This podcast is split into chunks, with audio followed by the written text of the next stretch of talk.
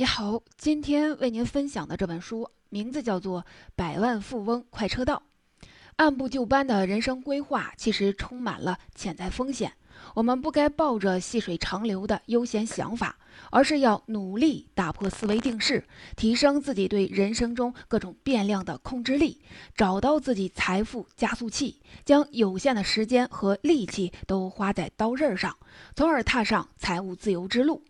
励志创业成功学这类的书火了好些年，各类作品多得填山塞海，难免让人光是看到关键字就提不起劲头来。何况咱们这本书的名字听起来还特别的老土。但是请先别失望，这本书能在几年之内都是北美图书畅销榜的常客，自然应该有点门道。虽然作者自己靠创业起家，最推崇的也是创业，但书中介绍的一些价值观念和工作技巧却是具有普遍价值的。无论你对创业有没有兴趣，都能帮上你的忙。上大学、工作、攒钱、买理财产品，日复一日。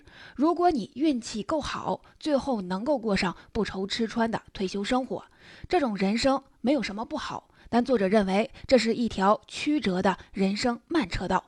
所谓的快车道和慢车道，用我们中国的成语简单的概括一下，其实就是事半功倍和事倍功半。也许你要说，哪有一口吃成胖子的好事儿呢？我现在这样，尽管速度很慢，可是我一步一个脚印儿走得稳当呀。只要持之以恒。总有一天，我能还完贷款，享受社会保障，安安心心的过上好日子。可是本书的作者却对此很不以为然。你觉得自己这个饭碗可以放宽心端到老吗？风险可大着呢。经济环境如此的动荡，不管你是投资基金还是在银行存钱，都有可能因为一场突发的金融风暴，令你的财产大幅的缩水。就算这样的事儿发生的概率较小，但仍然存在其他的风险，比如说你或者是你的家人可能碰到健康问题，你的公司可能裁员，你的行业可能发生变革，超出你掌控范围的变量实在是太多了。想要安安稳稳领退休金，可不是那么容易的事儿。比起这个来，不如努力一把，趁早开上人生的快车道。当然，你自己总得有点成绩，才能有底气指点江山，教别人怎么登上人生巅峰。本书的作者 M.G. 德马科，他叫自己 M.G. 和迈克尔·杰克逊的缩写一样，但他的名气跟那一位相比，却是一个天上一个地下。他这个人并没有什么响当当的头衔，学历不出众，更没有在大公司就职的经历。和其他大牛比起来，他的简历实在是非常的寒碜。但是啊，他过的日子却是实打实的令人羡慕。他在美国凤凰城有一栋超大的豪宅，没有一毛钱的债务。他开兰博基尼，看上什么都能立刻的买下。不过有钱也不是什么稀罕的事儿，反正有钱人工作也很忙。可是这个 M.G. 他却根本就不用工作，哪怕每天葛优瘫，每个月也能有十几万美元进账。他偶尔工作几个钟头，其他时间就开着他的豪车四处的转转，开心的打打软式的棒球，喝喝咖啡。当然，他也用闲暇的时间写了我们现在听到的这本书。说老实话，和处于过劳死边缘的大公司高管比起来，作者 M.G. 的这种生活恐怕才是大多数人的梦想。然而，不过十年之前，他还是一个四处刷盘子、打零工的落魄小子。后来，他白手起家开了一家网络公司，然后在事业蒸蒸日上时将公司卖掉，得到了足够保障一辈子的钱。这样的个人经历无疑具有极大的偶然性，时机、地点、境遇、运气，少了哪一项都不能复制。就算再羡慕，你多半也没有办法照搬他的经历。幸好这本书真正能教你的，也不是具体的如何创业，而是更具有普遍的技巧和精神。也就是说，他不会给你列一个计划表，手把手的教你也开上一家网络公司，他只是打破你的思维定式，帮你找到属于自己的财富加速器，早日摆脱朝九晚五，实现财务自由。现在我们已经介绍完这本书的基本情况和作者的概况，那么下面就让我来为您讲述。书中的内容，这本书主要讲述了三个重点内容。第一个重点，是我们应该怎样认识时间。第二个重点是如何提高自己的竞争力，让自己在老板和客户眼中更有吸引力。而第三个重点则是告诉你，前期投入决定成败。如果能通过细致的观察，在初期建立起适合自己的系统与方法，就可以极大的减少后期的投入，让钱生钱。首先，让我们来看第一个重点内容。作者认为时间很珍贵。这话听起来根本没有什么稀奇，就像是小学课本上的名人名言，但它却是奠定本书基础的一个概念。作者把每个人的生活分成了三条路：人行道、慢车道和快车道。人行道就是赚多少花多少，没钱就负债，总之今朝有酒今朝醉，管不了明天。在这条道上走，等着你的只有贫困。慢车道就是我们上面所说的踏实本分的工薪族生活。现在过得辛苦一点，未来也许有比较清闲的养老生活。这条路作者也不怎么看得上，他推崇的当然是快车道，找准需求，摸对门路，花费几年时间努力的工作，抓住快速致富的机会。到这儿我们可以看出，作者特别强调快，也就是强调速度和效率这两个概念里面最基础的一个变量是什么呢？是时间。说到底。除非你有本钱吃利息，或者是收租子，不然不管你做哪一行，你这辈子赚钱的总量就是你单位时间工作获得的报酬乘以你能用来工作的时间，这一点是不会改变的。所以根本上来说，你在赚钱这件事儿上能调整的变量是非常有限的。想赚的更多可以啊，要不你就没法提高报酬，要不你就只能多花时间。但是且慢。不要想当然觉得自己有大把的光阴可以挥霍，你的时间比想象的有限。作者指出，花在工作上的时间，严格说，并不是你自己的，因为你已经把它卖掉了，你换来的是金钱以及在假日里能够自由支配的时间。老实说，这笔账并不怎么划算。你总不会用五块钱去交两块钱吧？可是仔细算一算，你一周工作五天才能换来两天自由时间。这么一想，你还舍得浪费掉这些来之不易的自由时间吗？在工作时间里，人人都被搞得焦头烂额，基本没有什么额外的精力去学习。那什么时候才能用来提高自己呢？什么时候与别人拉开差距呢？当然就是自由时间了。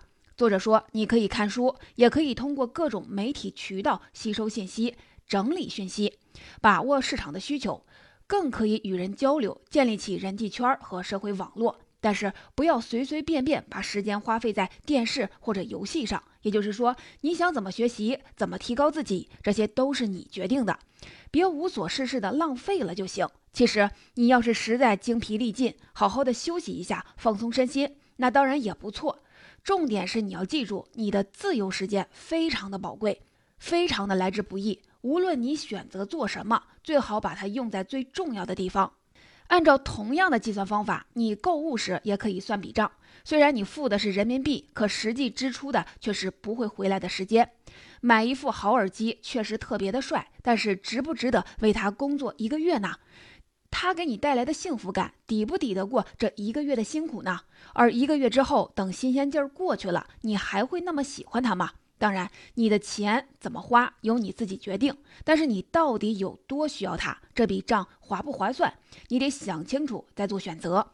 是的，选择非常的重要。作者反复的强调，生活和工作固然都需要激情，可是做决定和选择时却不能拍脑袋，因为你的决定和选择直接影响到你利用时间的效率，而时间是你实现财务自由的重要的杠杆。他建议，当你面临选择时，最好不要仅凭当时的心情冲动的决定，而是要坐下来列个表，好好的想一想。这里他给出了两个小技巧：一个在做决定之前分析最坏的情况，坐下来让自己悲观一点，设想如果你再次失败，最坏的情况是怎样的，然后事情真变成这样的可能性有多大呢？如果真变成这样了，你有办法承受吗？如果风险不小，而你确实无法承担，那你就干脆走回安全区，不要冒险。事后也没有什么值得后悔的，因为这是你深思熟虑之后做出的决定。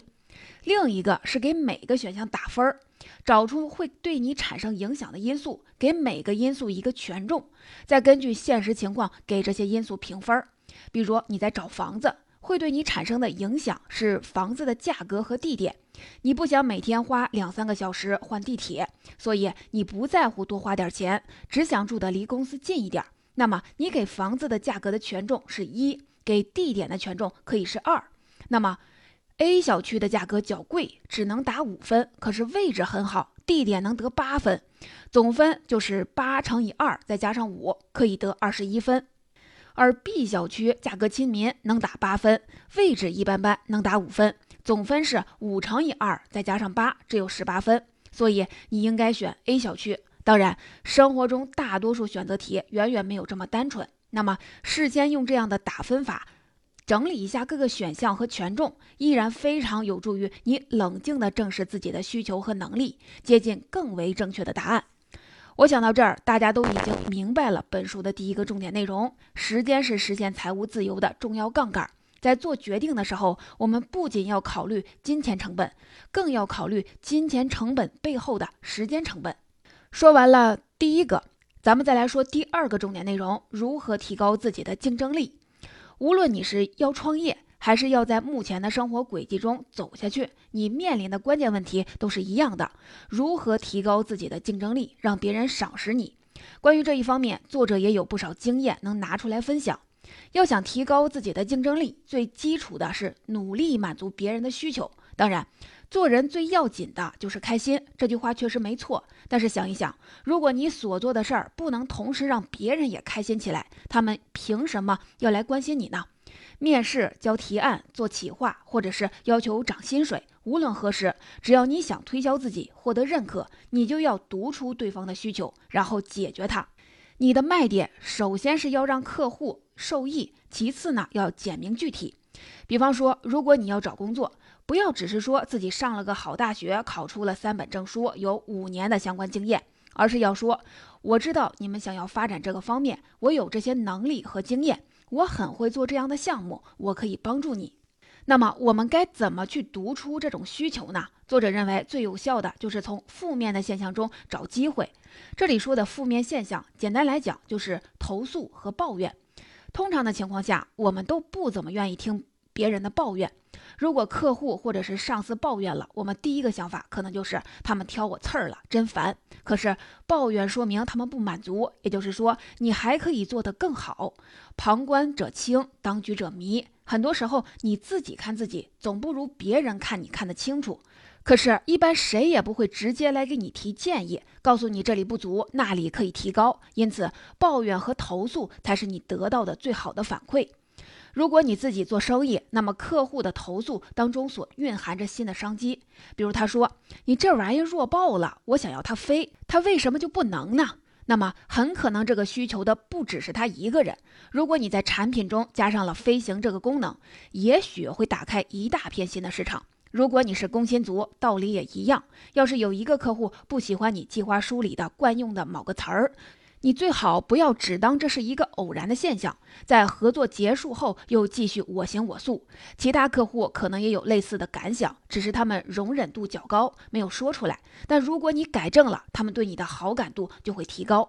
当然了，无理取闹的投诉和抱怨确实很多，你不可能全都当真。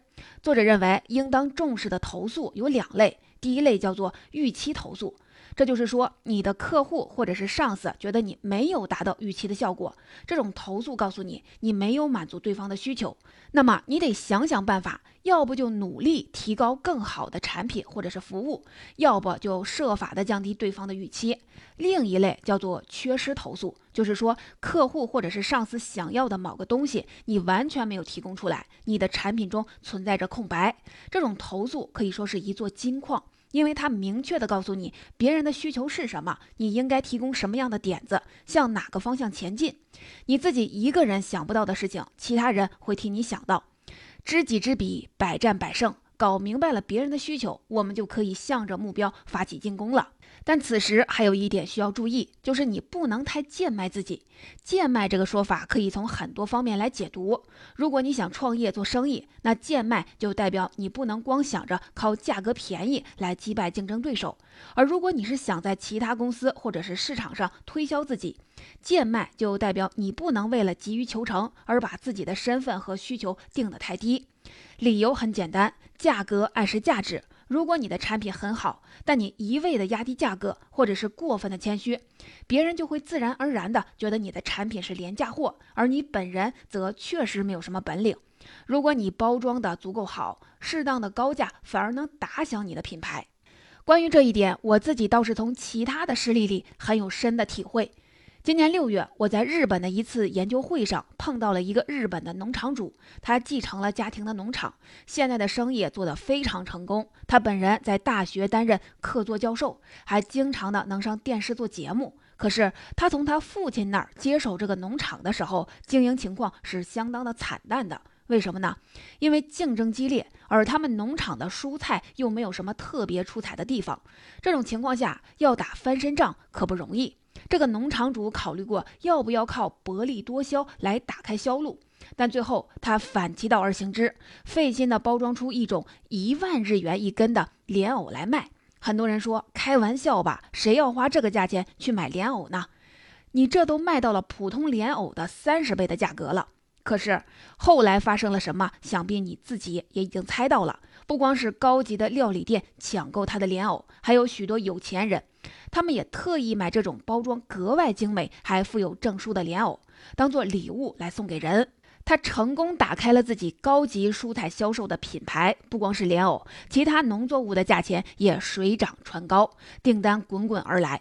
上面为您讲述的就是第二点：正确的处理别人对你的抱怨，从抱怨中挖掘对方的需求，从而改进自己的表现，提高自己的竞争力。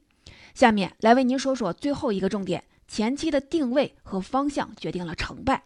作者认为，在奋斗致富的道路上，你的最终的目的应该是让自己轻松度日，而不是像许多高管那样燃烧生命扑在工作上。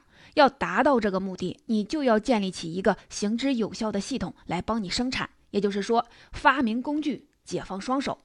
作者举了一个金字塔的例子，他说，一样都是造一座大金字塔，慢车道上的人可能会自己动手，一块一块的搬石头，一块一块的往上垒，累死累活，最后他也能盖起金字塔来。可是大约得花上几十年。而快车道上的人，则是先花几年的时间观察环境，努力的钻研，设计一套行之有效的工具，比如说吊车、滑轮或者是斜坡，这些都能让你大大的省力，最后也许很快就能盖起这座金字塔了。这一点在具体实践上，其实就是怎么样的找到切入点。怎么样合理的进行前期投入？在做一件事的初期，你就应该先分析全局，做好整体规划，而不是先撸起袖子干起来再说。作者认为，你在最早期所做的选择和投入才是最为重要的。比如飞机起飞时，航行角度如果偏了一度，那飞着飞着就不知偏向哪儿去了。但是如果是在最后几十公里偏了一点儿，那大致上不会和目的地离得太远。那么最早期的关键因素到底是什么呢？其实就是价值观念和试点。